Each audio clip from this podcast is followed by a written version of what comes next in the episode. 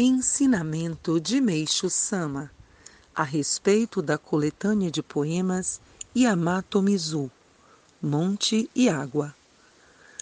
Como sempre digo, o objetivo da fé é polir a alma e purificar os sentimentos. Existem três maneiras para conseguirmos isso. Pelo sofrimento oriundo não só de abstinência ou penitências, mas também de danos e catástrofes pela soma de méritos e virtudes e pela elevação da alma por influência da arte de alto nível.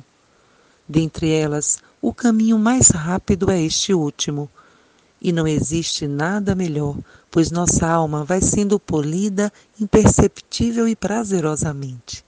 Neste sentido, sempre que dispusermos de tempo, é bom lermos a coletânea intitulada Yamato Mizu, monte e água.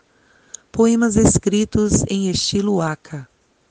Por intermédio deles, nossa alma se eleva sem que o percebamos. Quando isso ocorre, a inteligência da percepção da verdade é polida e assim o cérebro se torna mais claro e a fé se eleva mais facilmente.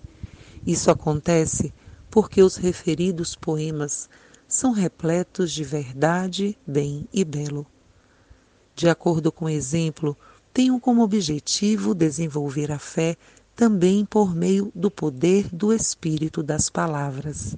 Em 6 de maio de 1950, retirado do livro Alicerce do Paraíso, volume 5.